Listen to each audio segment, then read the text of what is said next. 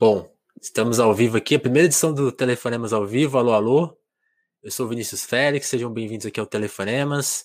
É, se você está ouvindo aqui a nossa versão podcast, saiba que agora a gente está lá no YouTube gravando os nossos papos. E se caso você está no YouTube, sabe que a gente tem um podcast lá com mais de 100 entrevistas, papos muito bom, muito bons. E hoje aqui mais um papo muito especial com o Cristiano Rodrigues. Cristiano, aqui a gente, eu costumo que poderia te apresentar aqui, cientista político, doutor em sociologia, Vai, vai você aí, toca aí a sua apresentação, como você gosta de se apresentar? Você gosta de falar essas coisas mais profissionais ou você gosta de ser mais filosófico na sua introdução? Eu tendo, eu tendo a ser bem sucinto, né? Eu não gosto muito uh, da apresentação mais profissional, quer dizer, faço porque faz parte do que, do que eu sou, né? É, mas eu prefiro, uhum. enfim, uma coisa mais simples, assim. Cristiano Rodrigues, eu sou professor atualmente no Departamento de Ciência Política da UFMG. Uhum. Mas é isso. Entendi. Cristiano, uma coisa que me provocou a te chamar aqui foi um, um papo que eu estava tendo com a Lia Weiner, e a Lia falou assim: você precisa encontrar pessoas que falem sobre. A gente estava discutindo BBB, a questão, essa questão que está aí no BBB rolando, e a questão do ativista muito individual, essa coisa, esse individualismo que é, é, é parece uma contradição, né? E você estava você tava escrevendo sobre esse assunto, isso também te incomodou, assim, como que você porque eu sei que você não vê o BBB, mas você acaba vendo pelo Twitter e, e acabou escrevendo bastante sobre. Como que esse assunto está te afetando, assim? Porque como que interfere até no seu próprio ativismo, no seu trabalho de cientista, assim? Exatamente. Acho, talvez eu vou agora então aproveitar a deixa dessa, dessa questão para fazer um, um, retorno no que eu faço, né? Eu Sim. sou professor da, do Departamento de Ciência Política e acho que desde a graduação, não, desde o mestrado, com, com certeza. Na graduação eu já fazia pesquisas de iniciação científica que envolviam o debate racial, mas sobre uma, uma, uma ótica diferente. A partir do mestrado, eu tenho trabalhado uh, em diferentes frentes, estudando ativismos, formatos uhum. diferentes de ativismo. Assim, eu privilegiei até o doutorado o que, eu tô, o que eu chamo de ativismo institucional, né, que é a interação entre movimentos sociais organizados e ONGs uh, e a sua interferência nos aparatos estatais, na, na, no sentido de buscar é, a formaliza, o que eu chamo de formalização da igualdade. Né, medidas certo. de formalização da igualdade, e aí muito na interseção entre raça e gênero. Isso foi muito uh, do que eu estudei até então. E, mas teve um, um pequeno período que foi Logo que eu vim para a FMG, eu tinha uma pesquisa sobre uh, feminismo negro, né, as novas as, as, novas vertentes do feminismo negro, e entre essas uhum. vertentes tinha uma, uma vertente muito importante, que é a entrada do ativismo, e não só do ativismo de mulheres negras, mas do ativismo negro muito nas redes, e que ele tem algumas características muito distintivas do que eu estudava antes.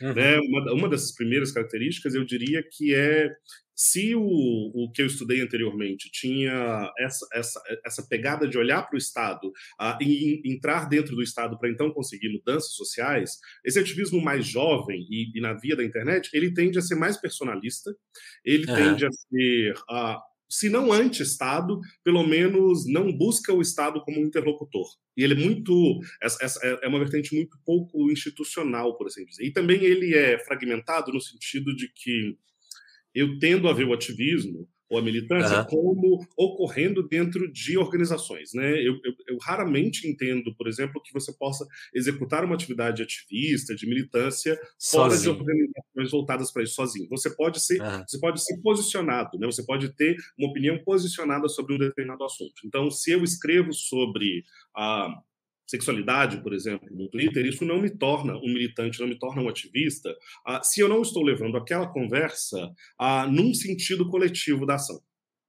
É isso, eu não estou trabalhando em torno de uma, de uma agenda uh, coletiva sobre aquilo. Então, eu tendo, eu tendo a fazer esse tipo de diferenciação. Quando chegou é, e eu já observava, né, quando eu fiz essa, trabalhando com essa pesquisa no, sobre as novas vertentes do feminismo negro, eu já comecei a observar aquilo que num texto, acho que foi um texto que eu publiquei semana passada, ou semana retrasada no jornal, é, que eu chamei de egoativismo, uhum. que é uma tendência, uh, de novo, e que eu não tendo apontá-la como sendo uma coisa que os, os próprios ativistas fazem deliberadamente, mas eu entendo como sendo um sistema que funciona dessa forma. Né? Nós, nós vivemos num mundo em que se tornou pra, pra, praxe que a gente seja, que nós sejamos é, o que eu chamo de empreendedores de nós mesmos.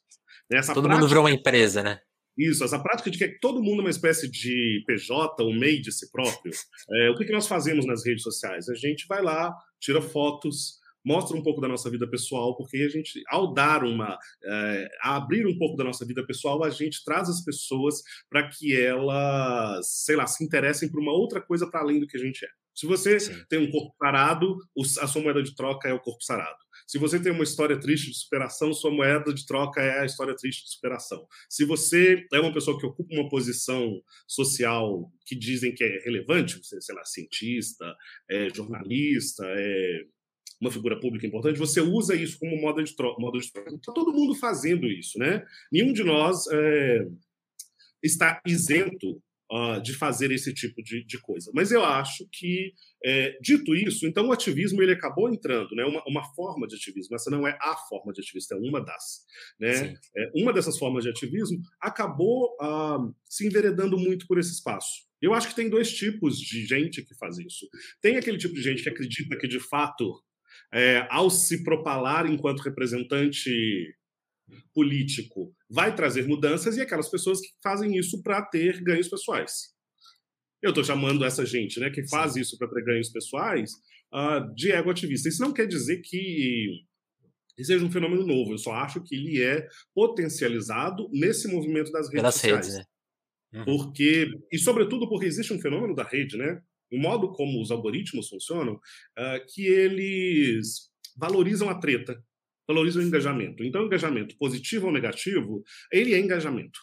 Né? Aquela, é, meio que aquela máxima anterior de que não existia publicidade negativa, ela se repete também na, nas, nas redes sociais. Então, a, a treta, ela gera um engajamento muito grande, ela pode aumentar o número de pessoas que seguem aquelas pessoas. Então, você, você observa, se você está no Twitter, várias pessoas que elas só se apresentam ali como treteiras.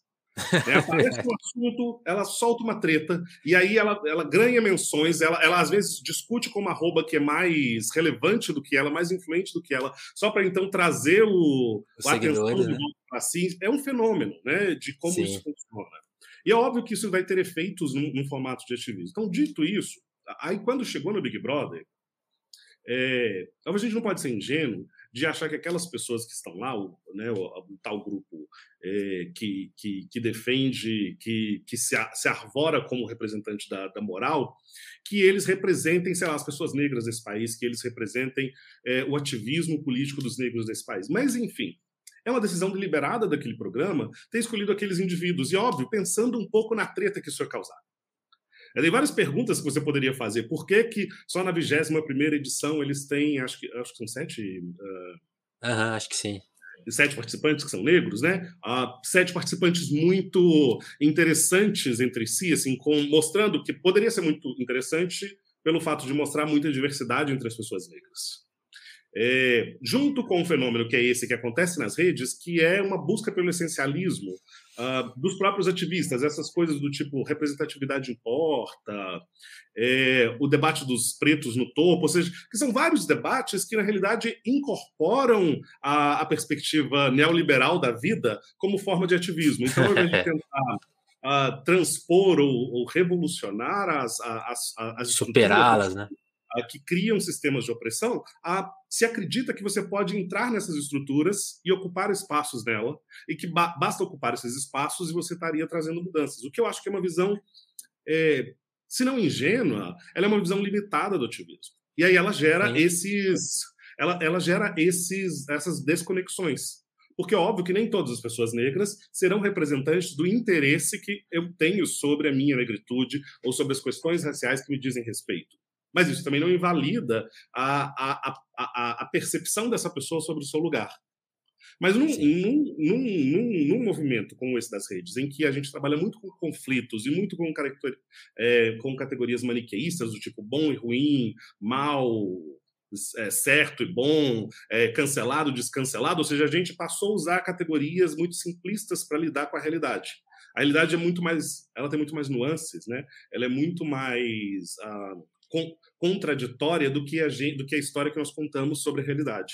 Sim. Então, ao ver essas pessoas no, uh, nesse, nesse programa de televisão, ele gera uma coisa que é, ao mesmo tempo, ele é um espelho invertido das pessoas, Né? Elas olham para aquilo, elas gostariam que aquelas pessoas representassem é, uma, uma, moralidade plena, que elas fossem perfeitas, que elas fossem os ativistas certinhos, limpinhos e representassem uma imagem perfeita delas. E aí, ao, ao, não representar essa imagem, ou seja, ao representar uma imagem que é muito parecida de qualquer outra pessoa, eu presumo, assim, né? pessoas ah, submetidas a situações extremas, Uh, podem revelar falhas de caráter ou dificuldades de interação com os outros que são da, é da natureza da vida, assim, não, não vejo isso um grande problema. Mas, por ser parte de um grupo minoritário, tem uma coisa de que a gente interpreta um pelo todo. Então, a diferença uh, de, por exemplo, se fossem homens brancos fazendo aquilo, aquilo não seria uma interpretação que recairia sobre os brancos. Mas Todos os homens brancos, é. Os homens individualmente. Uh, para os grupos minoritários, as, as, as, nossas idiosincrasias elas são interpretadas como sinônimo do funcionamento do grupo. Então, esse espelho invertido ele é muito problemático para as pessoas, porque mesmo, elas querem que aqueles indivíduos se apresentem como perfeitos, infalíveis, uh, porque é como ela gostaria de ser, sabendo que não é. Mas aí, é, ao ver que as pessoas também não são, ela fica com medo da imagem que vai ser refletida de volta sobre ela. E aí ela Sim. aumenta o escrutínio sobre essa pessoa. Sim. É, é, uma, é um jogo muito cruel nesse sentido. Sim. E, aí, e a gente vê um pouco dessa crueldade na manifestação, né? Acho que, por exemplo, o Big Brother sempre foi um jogo problemático de exploração da saúde mental dos participantes, mas nesse caso, Assim, já teve outros casos de participantes que causaram muita antipatia, né? Mas o, nesse caso que eram participantes negros, parece que os racistas, aí os racistas pularam em cima, né? Porque aí virou aquele ódio. Isso. Vai, expande, né? É porque nós, nós entramos num dilema de novo que é, de fato, me parece que alguns formatos de ativismo na rede se tornaram mais conflitivos, mais contenciosos, contenciosos do que um, a gente imaginava que eles deveriam ser. Né? E aí você tem mais ou menos dois, dois, dois, dois, dois, dois modelos de crítica a, essa, a esse padrão mais conflitivo da, das interações nas redes sociais. Você tem gente como eu, por exemplo, que acha que o conflito faz parte da interação é, e que ele é uma passagem. Ele é, assim, mais ou menos pessoas que nunca tiveram direito de falar, quando elas falam pela primeira vez, elas gritam. Sim. Então, uma, o desejo de ocupar os espaços, ele tem uma certa urgência e ele vem com muita raiva. Depois essa raiva vai ser diluída. Né? As interações vão ser, uh, vão ser diluídas e ela vai voltar ou vai passar por um período de é, assimilação e de cooperação com outros indivíduos, outros coletivos. Assim, pode durar um tempo, mas isso vai acontecer. Uhum. Uh, e há outros que e há outros que acreditam que não, que isso é uma estratégia de autoritarismo, de cerceamento do diálogo, de impedimento uh, de que aqueles que sempre falaram falassem. Então, existem esses dois movimentos, e aí, sobretudo esses que estão no segundo, no segundo polo, ou seja, que estão entendendo tudo como uma estratégia de cancelamento, uh, eles estão felizes com esse tipo de atuação uh, nesse programa, porque é como se fosse uma profecia autorrealizadora. Então, eles estão dizendo: olha, essas pessoas estão nos cancelando, estão nos impedindo de ser quem nós sempre fomos, veja como elas atuam quando elas têm o poder nas mãos. E aí uh, descolam e fazem, ou melhor, colam a ação no sujeito, que eu também acho problemático, né? Quando a gente vai pensar é, a sua defesa, por exemplo, se você é antirracista, é óbvio que vai haver pessoas negras com as quais você não vai interagir, uh, ou que vão fazer maus usos do ativismo, mas isso não pode ser uh, o critério para que você sei lá, para que você desconsidere a sua, o seu apoio a determinada causa. Então, muitas pessoas estão apoiando a causa com, é, como é que eu posso dizer? Elas apoiam a causa, mas elas têm meio que uma série de pré-requisitos para fazer isso.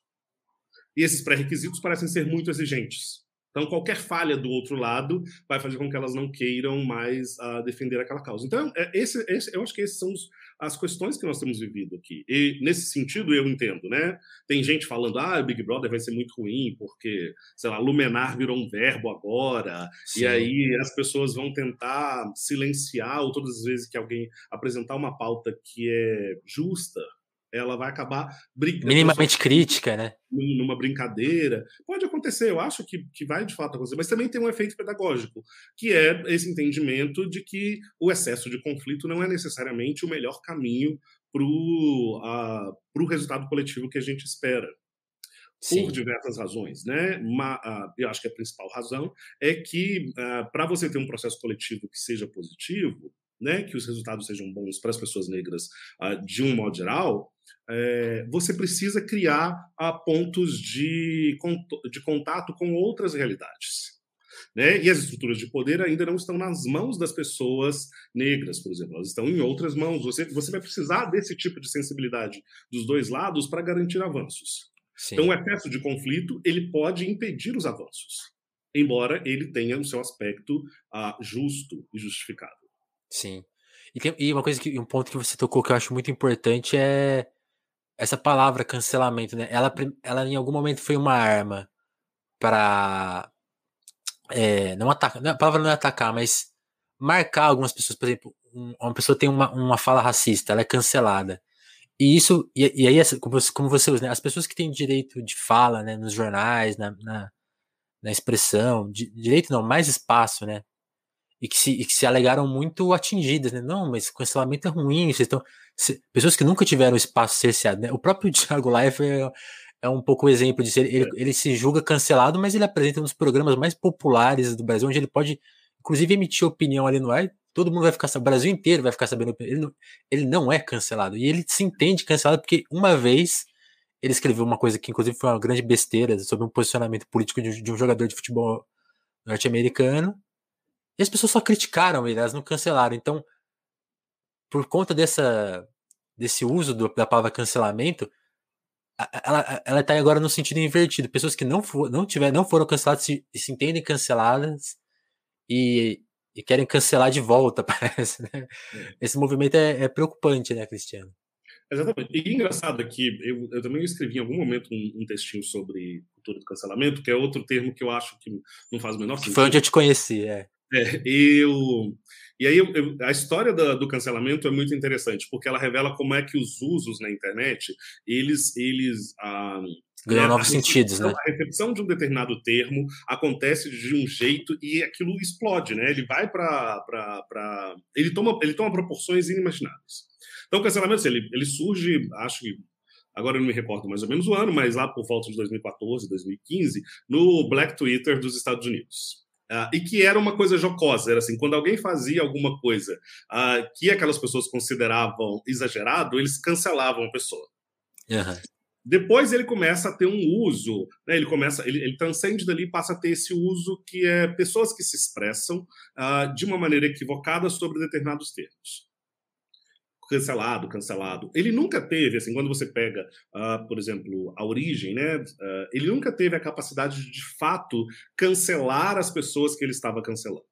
Era muito uma tentativa de chamar atenção para equívocos na fala, nos, uh, nos discursos, posicionamento. nos posicionamentos das pessoas. Mas o, o, seu efeito de cancelamento mesmo, se ele existiu, é, ele, é muito, ele é muito residual, não é, não é um efeito que de fato tem existido. Tem até um texto. Você não ficou sem emprego, né? Isso. Tem até um texto do, do, do Tanahasi Coates, que é discutindo cultura de cancelamento, em que ele faz uma, Uh, um diálogo com o Mark Lilla, que é um cara que escreve também sobre cancelamento, e aí ele vai dizer o seguinte: se você pegar quais são as pessoas que foram canceladas, elas são as pessoas que sempre foram canceladas. E aí ele usa como exemplo aquela estratégia que eram os jogadores Agora eu não sei se era do NFL ou, ou de, de, uma outra liga de esporte dos Estados Unidos, que hum. começaram a ajoelhar na hora do, do hino norte-americano. Sim, é, futebol americano. Do, do Black Lives Matter. Aqueles sujeitos, alguns deles perderam o emprego nunca mais foram contratados por nenhuma outro, nenhum outro time de futebol, e eram pessoas negras. Agora, aqueles Sim. indivíduos brancos que estavam cometendo atos que as pessoas diziam para ser cancelados, mantiveram as suas vidas. Então, a, o, o, que eu entendo do debate do cancelamento é esse, assim, eu, por um lado, é um equívoco você, de novo, misturar a ação com o indivíduo, eu não, eu não gosto desse princípio, né? o que a pessoa faz não é o que a pessoa é. Certo. Então, eu posso, eu posso uh, pedir que ela se responsabilize por um ato sem que isso reflita toda a história daquele indivíduo. É, então, de um lado, eu acho que esse é um problema. Do outro, aquelas pessoas que uh, ouvem as críticas, elas precisam refletir sobre a validade das críticas. E a gente, às vezes, muitas vezes, a gente precisa distinguir entre a forma e o conteúdo. O conteúdo da crítica pode ser muito justo e a forma como a crítica foi feita pode ser uma, uma forma desonesta. Então, você, se você separa o joio do trigo ah, e retira dali o conteúdo, faz sentido é, faz sentido que aquele conteúdo seja utilizado para você refletir sobre a sua própria posição, né? Uh, nós que vivemos em sociedades organizadas tão, tão desigualmente, obviamente a gente incorre em várias vezes em atos, em posicionamentos que são inadequados e que tem a ver com, sei lá, os nossos posicionamentos de privilégio, é, o modo, a, o tipo de interpretação que a gente tem do mundo. É, essas são coisas que eu acredito que fazem parte do funcionamento. Eu tendo, eu tendo a entender tudo como é parte de um processo. Né? Não, é tão, não é tão radical, tão rígido quanto as pessoas estão dizendo. Mas aí os críticos do cancelamento, que normalmente eles são o quê? As pessoas com acesso privilegiado a, a desde sempre, eles Sim. têm medo de começar a disputar ou dividir esse espaço com outros. E eu acho que também tem um tanto de projeção.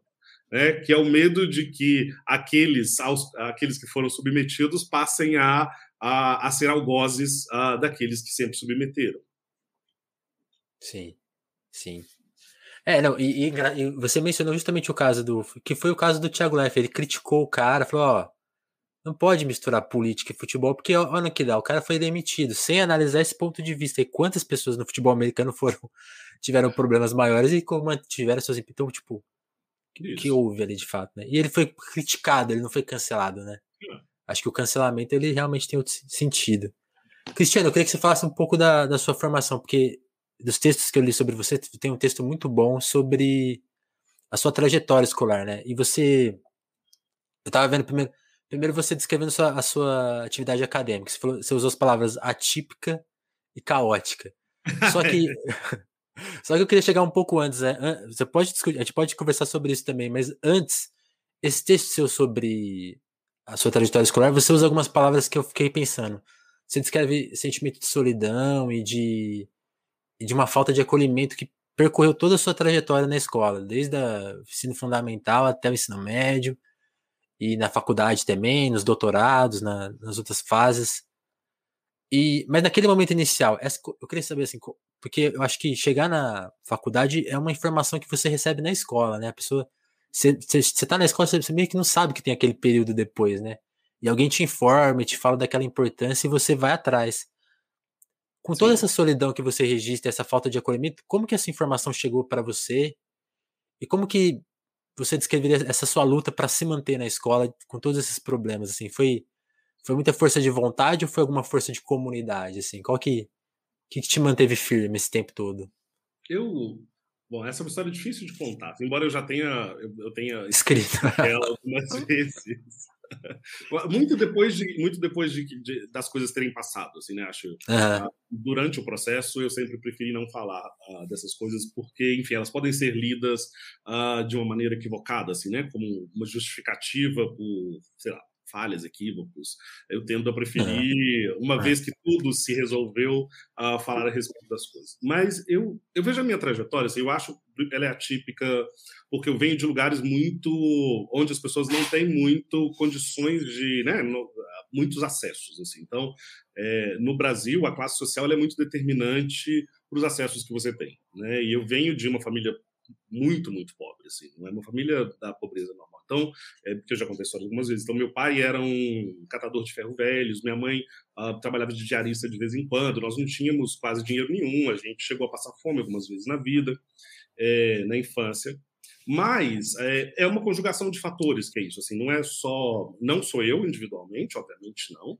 É, porque senão seria, seria me colocar numa posição muito diferente, mas é uma conjugação. Assim, meu pai era uma pessoa que tinha um desejo muito grande pela educação. Assim, embora ele, por razões que eu desconheço, né, eu sei que ele foi criado num orfanato a vida toda, não teve família, é, saiu de lá aos 18 anos, mas ele tinha um desejo pela educação. Mas não tinha estrutura e aí teve filho muito cedo. Acabou que a situação da vida não permitiu que ele seguisse os, os caminhos que ele desejou para si. Certo. É, enfim, e aí eu me recordo que por volta de três anos de idade, eu acho mais ou menos três, entre três e quatro anos, eu, eu aprendi a ler sozinho. Numa desses essas coisas que acontecem. E assim, eu comecei a ler, a, comecei a escrever depois, e aí, a partir daquele momento, eu vejo que é uma chave que é muito importante para mim. Porque as pessoas do meu entorno começaram a achar que eu era uma criança diferenciada. Uh, que eu era mais inteligente. E aí eu fui muito incentivado por ser uma criança uh, com capacidade Precoce. de aprender. Uh, não sei qual era o nome que as pessoas davam para isso. E aí meu pai, ele se dedicava muito a me, a me ajudar assim, nesse, nesse período. E outra coisa que eu lembro de muito marcante também, nesse momento, é que meu pai morreu quando eu tinha 10 anos, mas antes dele morrer, então a gente morava numa, numa região que era próximo, é relativamente próximo, eu não, sei dizer direito, mas ele, uhum. a gente morava numa região em que dava para caminhar até o FMG, que é onde eu fiz graduação. E aí ele, às vezes no final de semana, me levava ao FMG e me mostrava os prédios. E dizia, ah, um dia você vai vir estudar aqui, não sei o que. Tipo, ele, uh, ele te informou. Incutiu em mim esse desejo uh, pela educação. Uh, então é um, uma junção disso, né? Alguém que, que vê um certo talento, é, que surge, sabe, sei lá por que razão, é, e aquela situação. Depois, quando eu fui para a escola, e aí é por isso que é, é uma sensação de solidão, mas assim, ela, ela não é ela é, ela é sempre dual, assim, é uma, é uma, uhum. é uma posição é uma posição antagônica, porque existe muito reconhecimento, mas também existe um processo. Eu sempre falo que é um processo de ser estrangeiro de si mesmo, assim, é uma sensação de, de ser eternamente estrangeiro. Eu, então, eu entrei na escola aos sete anos, talvez seja um dos períodos mais difíceis assim a, da nossa vida naquele momento. Até que eu ia para a escola para poder comer, porque tinha merenda, mais do que pelo, pelas outras coisas. E chegando na escola, eu achava tudo muito fácil. É, as coisas que a escola uh, apresentava ali, eu achava os conteúdos todos muito fáceis de aprender. Uhum. Assim, uma criança que é, fui aprendendo muito rápido a, a passar pela, pelas coisas da escola. E tive isso sempre. Assim. Então, quando eu estava na. É, e aí eu fui mudando de escola, né? Porque depois meu pai faleceu, eu mudei para uma outra região mudei de escola, fui para uma escola estadual, e nessa uhum. escola não tinha biblioteca. Ela era uma escola muito carente, assim, tinha muitos períodos de greve. Então eu gostava muito de estudar, e eu me recordo que eu tinha duas estratégias, assim, que me ajudaram bastante nesse período. Eu tinha uma primeira é. estratégia, que era... Eu, eu tenho duas primas, uma prima, Viviane, que é um ano mais velha do que eu, Vanessa, que é dois anos mais velha do que eu. E elas também estudavam escolas públicas, e aí, normalmente, a gente passava as férias juntos. E aí, eu pegava os livros que elas estudavam, uh, do, do, período escolar, que era posterior ao que eu estava, e aí uhum. estudava aqueles livros nas férias. Então, quando eu chegava na escola, eu já tinha Tava uma vantagem já. sobre os outros alunos, porque eu, eu já sabia mais ou menos os conteúdos que iam ser discutidos, como eles iam ser discutidos, e assim direcionado. É, também perto da minha casa tinha um SESI, que é uma escola que eu não sei, eu, eu não sei exatamente, mas é uma escola particular, que é para os industriários, né? E lá tinha uma biblioteca Isso. ótima. E aí eu pedi uma vez, eu, eu, eu, pedi à bibliotecária se eu podia passar as tardes lá. Então eu estava de manhã, e aí eu perguntei à bibliotecária se eu podia passar as tardes lá, estudando, lendo livros, porque não tinha biblioteca. Então eu fazia mais ou menos isso. Então eu ficava na minha escola, saía, passava a tarde ali.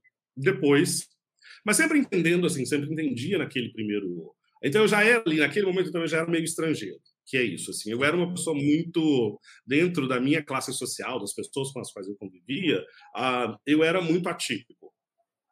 Eu tinha um, um, um certo planejamento da vida uh, que era sair dali, que era viver outras coisas, e eu achava que a educação era o caminho que me levaria para ali. Tipo, eu não me perdi muito é, fazendo outras coisas, não. Mesmo, né, lembro quando eu era, era comum na minha família e nas pessoas próximas a mim, quando você terminava a oitava série, você ia trabalhar. Certo. É, e aí eu, eu me recordo de ter mentido até lá em casa, uh, porque eu me inscrevi num vestibulinho para uma escola técnica. Uh, e, num, e aí me falaram: não, agora já tem 14 anos, vai trabalhar, vai fazer sua vida, depois de juntar um dinheiro, você faz um curso noturno. E aí me inscrevi nessa escola, passei, inclusive da, da escola uh, que eu estudei na oitava série, uh, eu fui a única pessoa que passou nesse negócio. Uhum. É, e aí foi onde. E aí foi muito diferente, assim, porque até a oitava série era uma coisa meio. Uh, todo mundo era meio pobre, todo mundo era meio parecido. E aí, essa é uma escola que tinha uma boa parte dos seus alunos era classe média, até mais classe média alta às vezes. É, e aí foi onde eu comecei a perceber mais essa sensação da solidão, assim, de que as coisas ali, uh, de que eu não, é, de que as ferramentas que eu tinha até aquele momento, elas não eram muito boas para aquele lugar, porque ali não bastava ser uma pessoa dedicada e inteligente, assim, os, os, os alunos vinham com um capital humano, um capital social que era muito diferente do meu. Certo. Né, sobretudo uh, no que diz respeito aos acessos a recursos. Uh, fazer um curso técnico de informática, eu não tinha sequer computador. Uh, eu tinha que ter, sei lá, teve uma fase que eu tinha dois empregos para poder ir para ir para a escola. Então aquilo meio que exauria muito as minhas forças uh, de várias formas. E, escola, e foi, e foi um período em que eu vivi muito uma experiência de, de racismo nessa escola. Foi muito marcante, assim, tinha um professor, eu lembro. Tinha um professor, né? Que contava umas piadas racistas horríveis em sala, e eu, eu pedi para que, que ele parasse, ele falou, não me importa se você não assistir a aula no momento em que eu estiver contando as piadas, isso era uma coisa muito... Uh, foi muito marcante. Depois, eu lembro que quando eu estava no segundo ano de, dessa escola, lá eram quatro anos, quando eu estava, acho que no segundo, assim, mais ou menos na metade do curso, eu fiz um... Porque a minha ideia era, eu ia fazer esse curso, Aí eu ia arrumar um trabalho de técnico, e aí eu ia fazer uma faculdade noturna, tipo uma, uma faculdade privada qualquer, e eu ia pagar uhum. essa faculdade privada com o dinheiro que eu. Do trabalho. Do trabalho, porque eu achava, vindo da onde eu venho, que você só passa na universidade pública se você era um filhinho de papai, que tivesse estudado numa escola particular muito chique. Então eu tinha. Uh, o que de fato é o que era, né, na, naquele Sim, momento. Até hoje um pouco, né? Isso. Então eu, eu fui fiz um, vestibular de treineiro. E na época, o vestibular ele tinha duas etapas. Ele tinha uma primeira etapa que era uma etapa objetiva e uma segunda etapa que eram as provas técnicas do curso que você, você ia fazer. Certo. E eu fiz, e eu passei na primeira etapa, logo de cara. E aí eu falei, de treineira. Ah, é, e aí eu falei, então ah. esse negócio de vestibular não é tão difícil É meio, é meio, dá para fazer. É, e aí reverti um pouco o meu projeto de vida para a universidade. Então, quando chegou na, na, universidade, acho que várias coisas se repetiram, assim, né? A universidade foi um lugar muito bom para mim, eu estou aqui, eu, né? Eu devo muito de tudo que eu sou à universidade, mas também é um lugar que muitas vezes te coloca a parte de onde você vem. Então, esse, essa sensação de não lugar, assim, já era crescente enquanto eu estava um, crescendo ali né, no ensino médio, no ensino fundamental, ela vai ficando ainda maior. Né? Uma parte porque as pessoas do lugar de onde eu vim, elas meio que tinham um senso de que eu era um traidor daquele lugar. Né? Como alguém que, ah, uma vez que você chegou na universidade, naquele, sei lá, eu entrei em 2000, ah, era muito como se eu tivesse virado um playboy automaticamente, porque eu tinha entrado na universidade. Eu ainda, eu ainda permaneci morando na região em que eu, uh, em que eu cresci por um ano enquanto eu estava na universidade, mas se tornou muito difícil ficar ali. Né? Assim, é, os, os, as pessoas já não falavam muito comigo, assim, eu já tinha uma interação muito, muito complicada com aquele ambiente. Aí também na própria universidade, as realidades eram muito diferentes da, da, da, da que eu vivi, então eu tinha que também uh, preencher muitos gaps, assim, que eu uh, que eu acho que eu consegui preencher, mas que demandaram muito esforço, assim, gap de aprender Entendi. uma nova língua, uh, do, do, jeito que você fala, do jeito que você se porta. Assim, existe toda uma, uma, uma, coisa, toda uma cultura, que não é exatamente a cultura do currículo, uh, das redes sociais que você estabelece para poder uh, para conseguir emprego, trabalho. Então eu fui assim, eu tive que ir me virando muito em aprender todas essas coisas num ritmo urgente, de urgência. Porque eu também não podia era uma coisa de que era uma oportunidade única. Eu teria que. Ainda tinha ah, isso, né? Você não podia desperdiçar de jeito nenhum, nenhuma, nada, né? Não podia errar. Exatamente. Eu não, eu, não tinha, eu não tinha o direito de errar, então eu tinha que fazer tudo muito perfeito, assim. Ah, o que causou também muitos problemas com, os, com as pessoas da minha porque eu era uma pessoa terrível em turma. Acho que uma das coisas dessa era, eu tinha uma, eu projetava na universidade um lugar que era assim, eu achava né, que eu vim daquela escola fodida, uh, eu era, não é que eu fosse inteligente, a escola era tão ruim que qualquer pessoa era, era inteligente. Aí eu fui para o ensino médio e falei, ah, tá, esse negócio aqui também não é lá grandes coisas. E eu falei, quando eu chegar na UFMG e tiverem lá a elite Vai intelectual, pau, pau. Belo Horizontina, aí sim, eu vou sofrer pra caralho. Aí quando eu cheguei, eu falei, mas vocês são muito. Eu não vou repetir aqui o que eu dizia na época. Mas. Mas vamos, vamos dizer que você se sentiu bem confortável. Falou, caramba, acho que, eu, acho que eu sou inteligente mesmo, então. Mas me incomodava, assim, me incomodava o, o, desinteresse das pessoas com o lugar. Me incomodava o. o ah, sei lá, era, era, tudo. Eu achava assim, que as pessoas estavam ali de brincadeira. E eu tava falando, gente, eu tenho que, ó, cada minuto da minha vida conta. Então, tipo, era, interessante. Então, essa posição de estrangeiro. Então, quando eu estou falando da solidão, assim, tem. É, porque ela pode dar uma impressão de que eu estou dizendo que eu não fui acolhido nesses espaços. Eu fui muito acolhido.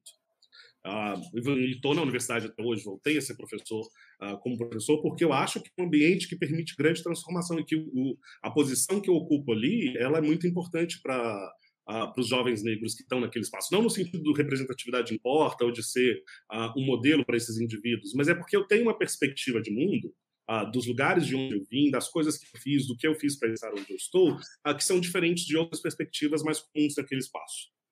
Uh, e que é por isso que, ao dividir essas minhas experiências, essas minhas perspectivas, eu não quero dizer que elas funcionem para essas pessoas. Isso é particular, meu. Eu sei que eu sou um em um milhão, que a minha experiência não é replicável. Mas... E você é fuçado, né? você, você, você correu muito atrás, né? Porque essa coisa de ah, não tem biblioteca, vou atrás da biblioteca. Isso você tem uma, uma força de iniciativa particular sua que é, que é diferenciada mesmo. E... É, mas que não é, e de novo, que não é replicável, né? E que não, uh, e eu não gostaria de ter tido, uh, uh, eu não gostaria de ter tido que passar por essas experiências para viver o que eu vivo hoje em dia. Tipo, não acho que, que esse que é o caminho ideal, mundo, né? É, sim. O ideal, o, ideal, do mundo é que aquelas oportunidades que eu tive que e cavando para mim, elas fossem uh, permitidas na sociedade por um maior número de pessoas. É para isso que eu. Uh, é, é, é, disso que me interessa. É isso que certo. me interessa discutir no mundo. Certo. E aí, Cristiano, como você relatou, você chegou na, na universidade em, em 2000, né? Que é que era aquele Brasil, Brasil do FHC, né? O Brasil antes, antes dessa transformação radical social que a gente tem na, no período do Lula, né? Que é que, que, que, vai dar no sistema de cotas lá, quase 10 anos depois, né? Que é, foi, demorou pra caramba. E. Mas mesmo assim, o acesso à universidade pública muda no período que você já está na universidade pública. E aí são várias transformações: transformação social, transformação das redes, que a gente já discutiu aqui um pouco, mas que você também aborda como ela muda a nossa percepção.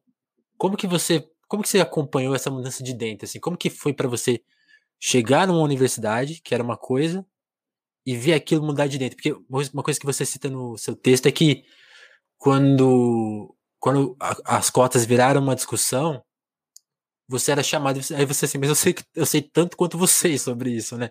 Por que vocês estão me chamando? Eu, achei isso uma, realmente, né? Tipo, de cotas, eu sei tanto quanto você sabe se, se isso é bom ou ruim. Eu, você não tinha essa noção, mas você era chamado.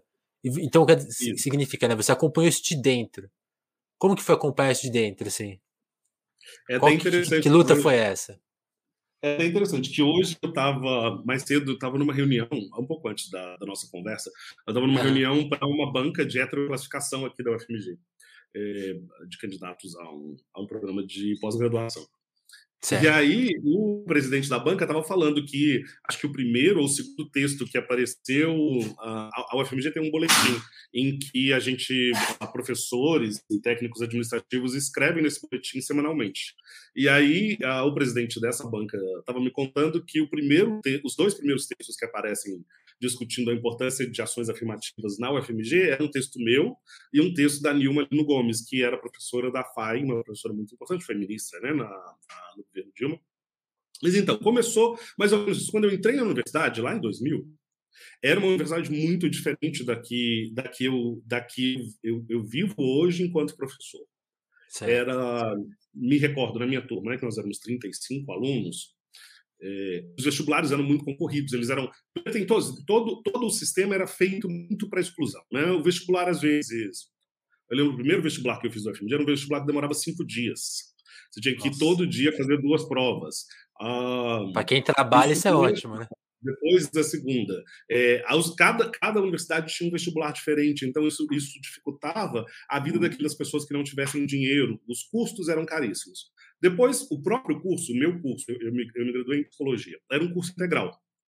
Então, ele era, ele era proibitivo para que uma pessoa que uh, fosse da classe trabalhadora ou que precisasse trabalhar uh, pudesse cumprir aqueles horários. Quando eu entrei ali naquele ambiente, nós éramos pouquíssimos negros. Né? Me recordo na época diziam, os, os estudos diziam que eram 2% de negros nas universidades públicas brasileiras. É, e aquilo foi já era uma coisa que ficava na minha cabeça, né? Muito da origem do que eu pesquiso teve a ver com aquele momento. Logo depois disso, acho que foi 2000 e final de 2001, se não me engano, foi quando o debate sobre cotas começou a aparecer. Que teve a conferência de Durban, depois dessa conferência, a Assembleia, a LERJ, né, Assembleia do Estado do Rio de Janeiro, a Assembleia Legislativa do Estado do Rio de Janeiro, votou unanimamente pela adoção de cotas para negros nas duas universidades estaduais deles, que, é, são a UENF e a UERJ. É, e aí, a partir dali, aquele diálogo começou a acontecer. Então, me recordo que por volta de 2002, 2003, é, e era sempre assim, né? As posições eram muito antagônicas, ainda muito contrárias às cotas naquele Sim. momento. É, os professores em sala falavam muito contrários a isso. Os, aos próprios alunos, inclusive os alunos negros, porque e eu entendo isso. Eu lembro que eu tinha um grupo de amigos uh, negros, nós éramos cinco amigos uh, que andávamos frequentemente juntos. Assim, era um amigo que fazia medicina, um outro amigo que fazia enfermagem, acho que alguém da engenharia, eu e uma outra pessoa. Nós andávamos juntos, assim, muito. E os meus amigos, assim, a gente tinha algum debate sobre, sobre equidade e tal, eles eram meio contrários àquilo. E eu entendi, assim, ou entendi, não, eu entendo hoje, não sei o que eu entendi na época, mas eu entendi a posição deles da seguinte forma. É, nos, chegar à universidade nos custou muito. É, e aí o entendimento das cotas naquele momento é que aquilo rebaixaria o ensino, que aquelas pessoas não teriam competência. Então as pessoas não iam querer ser uh, lidas como alguém que tinha vindo pelas cotas, porque isso diminuiria o esforço individual que ela teve para chegar naquele, naquele ambiente. Então eu, eu imagino que uma parte do, das pessoas negras que era contrária às cotas estava um pouco nesse nessa chave. Nessa chave.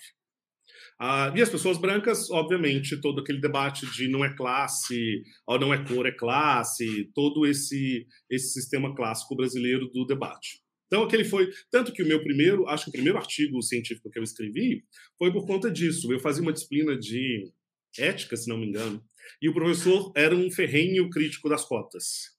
Ah, e aí eu escrevi um trabalho de final de curso sobre a validade das ações afirmativas, e depois, quando eu estava entrando no mestrado, eu, eu publiquei esse artigo com a minha orientadora. Então, ele... Ah, e aí tá, e passado isso, né? Então, acho que a partir de 2003, eu, se não me engano, a UNB passa a adotar cotas, outras universidades vão adotando cada uma individualmente, até que 2012, né? até que 2012 a gente tem uma decisão uh, nacional, né, que é a, a, lei de cotas, e também tem a decisão do STF sobre a sua constitucionalidade. São duas decisões é, importantes.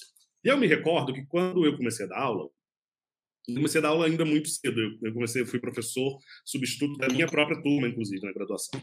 E mas eu, o que mais me recordo é que foi em 2012, mais ou menos quando eu volto dos Estados Unidos, eu passei num concurso para a Federal do Mato Grosso.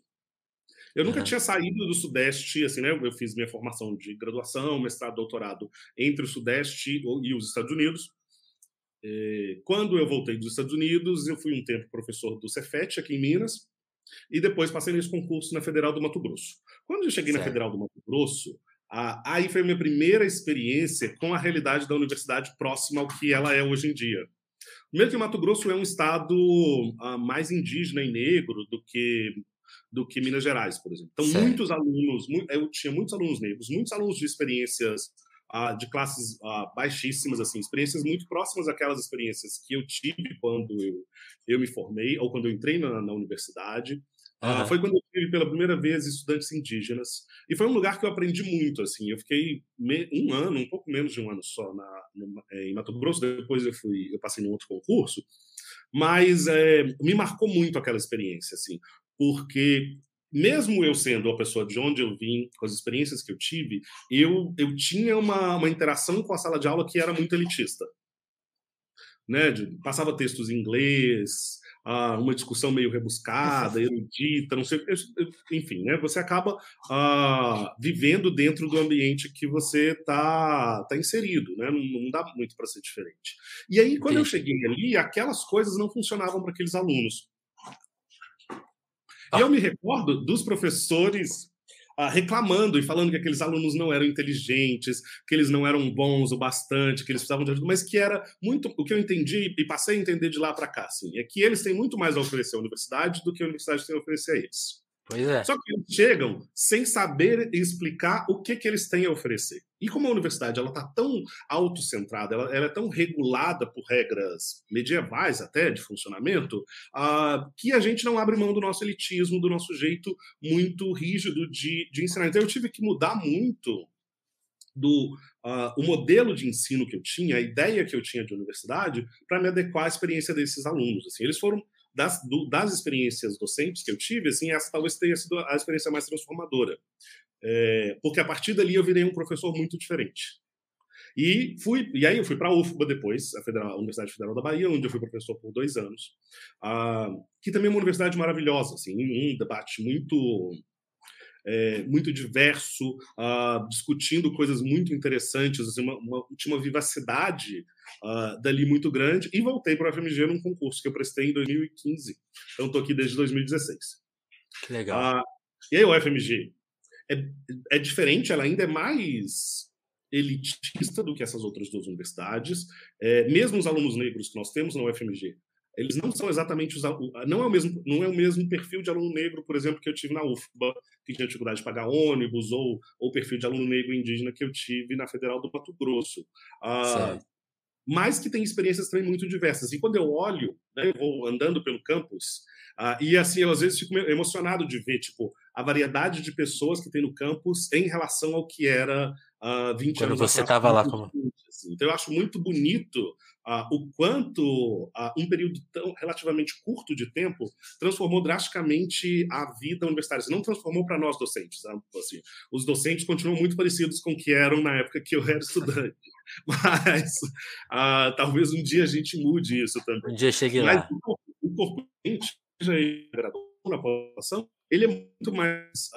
Ele, ele é incrível mais diverso do que ele era no período que eu estive lá. E aí as conversas, né, os temas de pesquisa, assim, tem um florescimento de coisas. Eu, eu tendo a olhar isso por um lado positivo. Né? Eu vejo colegas que tendem a olhar como fragmentação, autointeresse, de novo, que remete um pouco à, discussão anterior que eu estava fazendo sobre uh, aspectos conflitivos. Existe uma urgência nesses meninos. Né? Assim como eu falei lá sobre a minha trajetória, de que eu não podia perder tempo, de que aquela era uma chance que eu não poderia desperdiçar, eles também têm esse senso de que eles têm, eles têm uma urgência da universidade, que a universidade precisa atender a, a, essa urgência deles. E que essa urgência precisa ser mesmo, alteração nos currículos, para que os currículos uh, reflitam os interesses dessas pessoas, das disciplinas, que você repense posições elitistas uh, e antidemocráticas da universidade. Uh, mas que muitas vezes esse diálogo é feito de maneira muito conflitiva. É, porque né, as pessoas querem defender sua posição no status quo. Mas eu vejo isso como muito positivo. Assim, eu acho que esse é um motor de transformação da universidade muito grande e que a gente não pode uh, perder de vista a importância disso. Sim. Aí, aí uma coisa que me deixou curioso, quando você falou da, da experiência no Mato Grosso, você falou que você percebeu que aquele estilo de dar aula, de interagir com o aluno era falho. E você mudou isso. Foi um movimento que os outros professores. Você comentou também, os professores. Ah, aqui a turma não, não pega, né? Você comentou isso.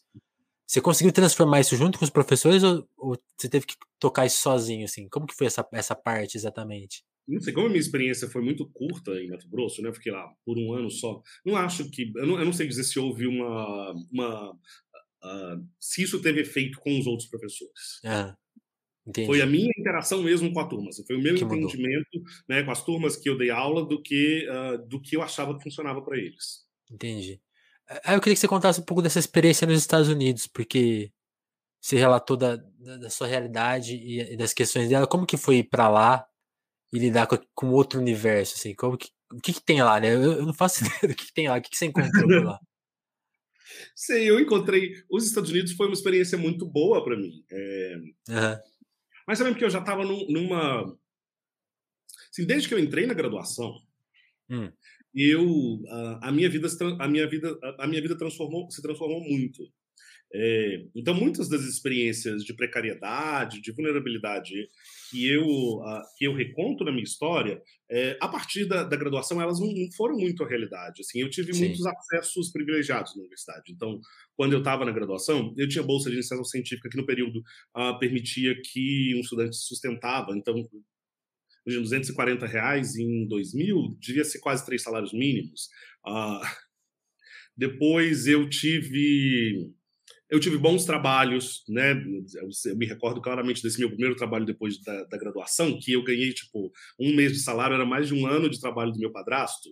E aí era uma coisa muito assustadora, assim. Eu estava num período, então, eu entender que é um período assim. Eu entro na universidade num período que é um período FHC, saio no período Lula. Uhum.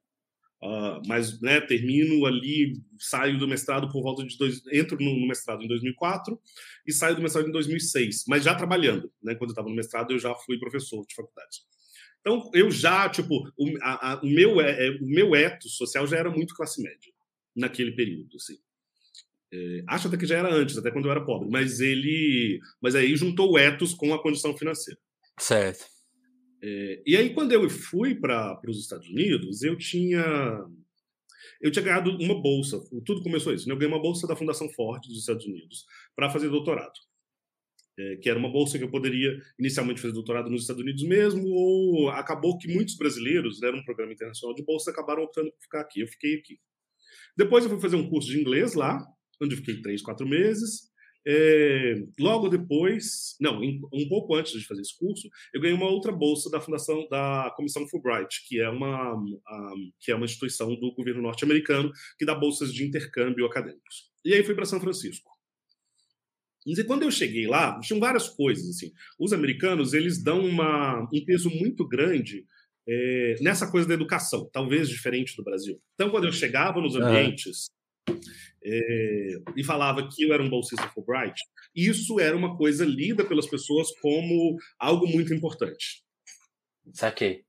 Uh, e isso facilitava muito a, a minha interação naquela bolha uh, de acadêmicos internacionais. E acho que chegou meu minha encomenda. Quer ir lá rapidinho? Quero. Vai lá, vai lá. Voltei. Cris de volta. Só não lembro onde a gente estava na conversa. Chegou meu monitor novo. Olha aí. Que bom. Eu, eu, acabei de ler um comentário aqui do cara tentando fazer pegadinha comigo. Ou seja, a gente... Quê? Não, o cara escreveu aqui, ó, tipo, pra ler aquela uma palavra. Sabe, tipo. Pega, pegadinha, né? Eu, eu, eu li a pegadinha, mas engra, engraçado, né? Já, de, ah, já, tem, já tem um hater, que coisa. Ah, tá. Agora eu vi ali a, a palavra, meu Deus. Já começou bem, já começou com hater. Sucesso, né? Sucesso. Acho que o ponto que a gente parou na nossa conversa era justamente uma mudança de assunto, assim. E como a gente, já, a gente já tá batendo a uma hora, que é o tempo que a gente gosta aqui de fazer o podcast, eu até, até brinco. Para mim, eu gostaria de fazer conversas mais longas, né? Porque você vai chegando em assuntos mais complexos, mais. É eu também sou o editor, então eu também me, me censuro um pouco para não ir muito longe. E aí, Cris, pra gente acabar, assim, pra, acabar, não, assim, pra encerrar esse momento da conversa, obviamente a gente vai conversar muito mais vezes, eu acho que aí, com as suas futuras pesquisas e as coisas que você anda escrevendo. A gente comentou um pouco do, justamente das pesquisas, assim, até, até as coisas que você já publicou, né? Tem um livro seu do, sobre a, o, o Afro-Latinos em Movimentos. Eu queria que você comentasse um pouco dessas coisas que você já publicou e aí, se você puder comentar assim, qual que seria o seu próximo interesse aí em, em pensar, coisas que você está observando? E, é. e, e, aí, para não romper a minha tradição de fazer duas perguntas em uma, é como, como pesquisar e publicar nessa nossa condição atual? Porque a gente falou tanto de transições sociais e transformações sociais e, e na universidade, a gente vive um novo período de crise, né? Muito grave. Como manter firme nesse momento, assim? Sim. Eu, é, bom, sobre as minhas pesquisas, eu acho que é relativamente simples. Embora eu tenha dito, e acho que a gente começou um pouco esse papo por isso, É, eu vejo a minha experiência como atípica e caótica. E eu acho quero dizer, ela é atípica, bom, porque a minha história é atípica e porque os lugares que eu acessei são, são atípicos mesmo, e, eu, e também porque eu mudei muito uh, de áreas no, no, período, né? Fiz coisas que tem a ver com computação, psicologia, sociologia, agora vem cair na, na ciência política, então eu alterei minha, é, é, eu modifiquei muito os meus interesses uh, disciplinares. Mas do ponto de vista uh, de pesquisa, eu basicamente permaneci dentro de uma uh, de, uma, de uma tríade, que eu diria, que é eu tenho interesse né, em ativismo, uh, muito teorias de movimentos sociais, eu acho que é a origem de tudo que eu faço depois das teorias de movimentos sociais, é, a interação entre as teorias de movimentos sociais e o Estado, por isso as minhas pesquisas anteriores todas envolvem algum tipo de, de análise empírica de movimentos sociais que buscam no Estado a, a luta por formalização da igualdade. Fosse isso com o feminismo negro, movimento de mulheres negras, ou o que eu fiz no doutorado, que deu origem a esse livro, que é o Afro-Latinos em Movimento, que é comparando a ação do movimento negro no Brasil e na Colômbia, e o Estado, que é um trabalho que eu gosto bastante, assim, que deu muitos bons frutos para mim. É, e o um terceiro aspecto é que eu tenho focado muito no debate da, na interseção entre gênero e raça. É, e muito residualmente, às vezes, aparecem coisas uh, com sexualidade. Agora, mesmo os artigos que eu estou escrevendo, que devem sair esse ano, ano que vem, são artigos avaliando algumas legislações voltadas para a população LGBT. Então, esse foi, assim, no, no universo que eu diria que vai de uns 10, 12 anos, a minha grande agenda de pesquisa. É, onde eu trabalhei bastante. E eu ah, acabei optando, não sei se foi uma opção minha, mas o debate sobre representação política, ele foi um debate que começou a aparecer muito nas minhas pesquisas com ativismo, logo depois que eu vim para o FMG. Essa pesquisa que eu mencionei sobre as, as diversificações no feminismo negro, é, e eu tenho me movido agora para estudar a relação entre elites políticas e raça. Então, tem os trabalhos, né? Eu e Luiz uh, Augusto Campos, a gente criou um, ah, uma área temática de raça e etnicidade política na Associação Brasileira de Ciência Política, que é a primeira experiência uh, dessa natureza.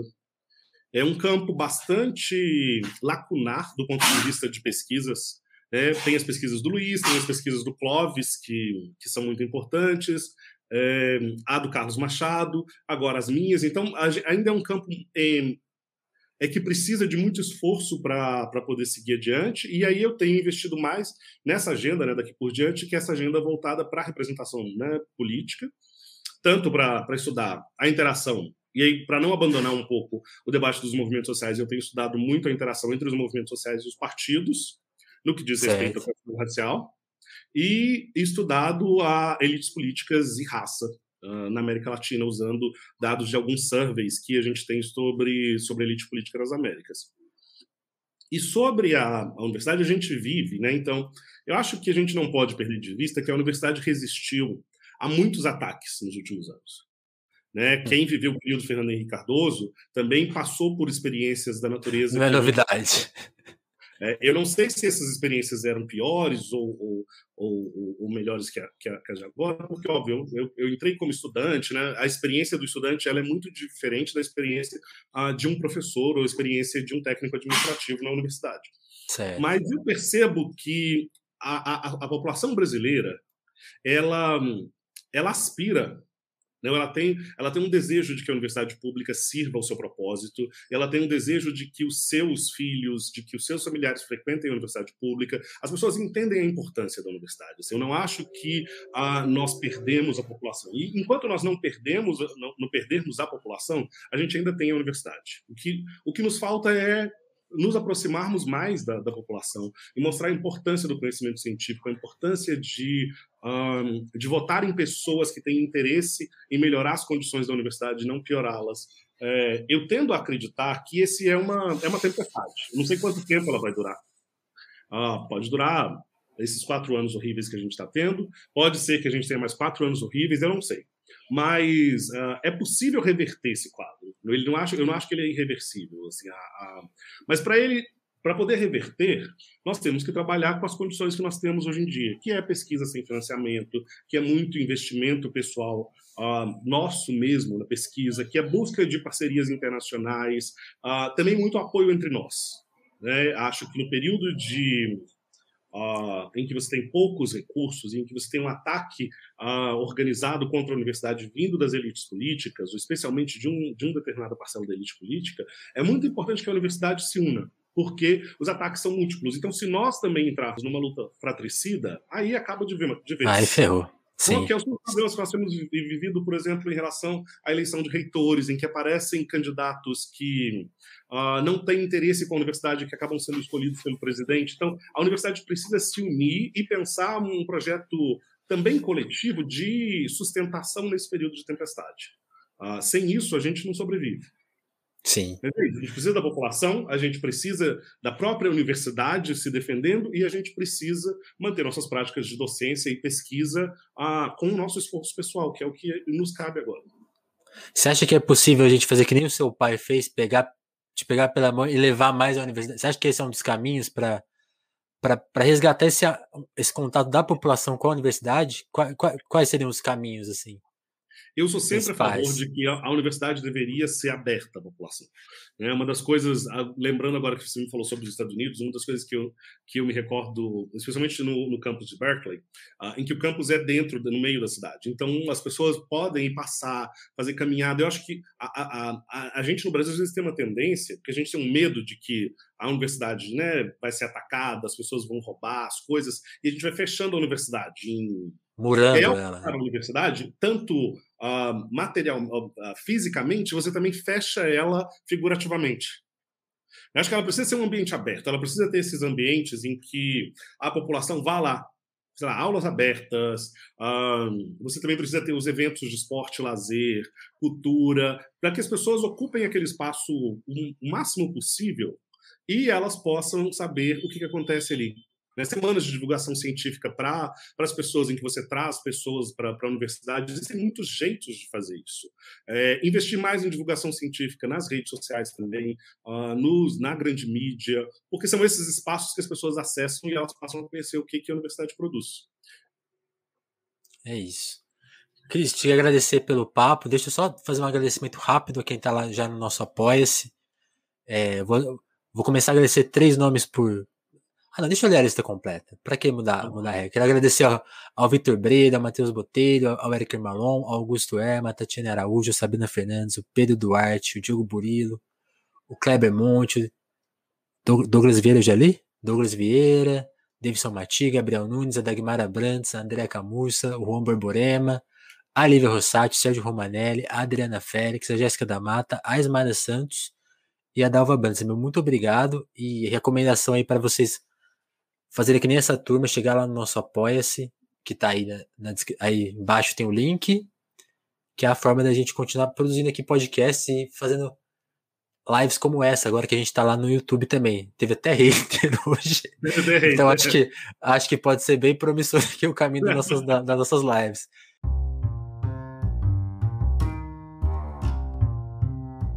Cris, muito obrigado por, por topar conversar. Foi uma conversa ótima. Eu queria conversar muito mais com você, tem muito mais assunto. Mas muito obrigado por topar é, conversar e, já, e estrear aqui a nossa live. Muito obrigado mesmo. Agradeço, agradeço a oportunidade. Então, vamos ver se o que eu falei fez algum sentido, né? Às vezes sou meio confuso no que eu falo. Mas. Daqui, daqui fez total sentido. Vamos ver o que o pessoal fala. Tá bom, obrigado. Valeu, Cris. Um abração.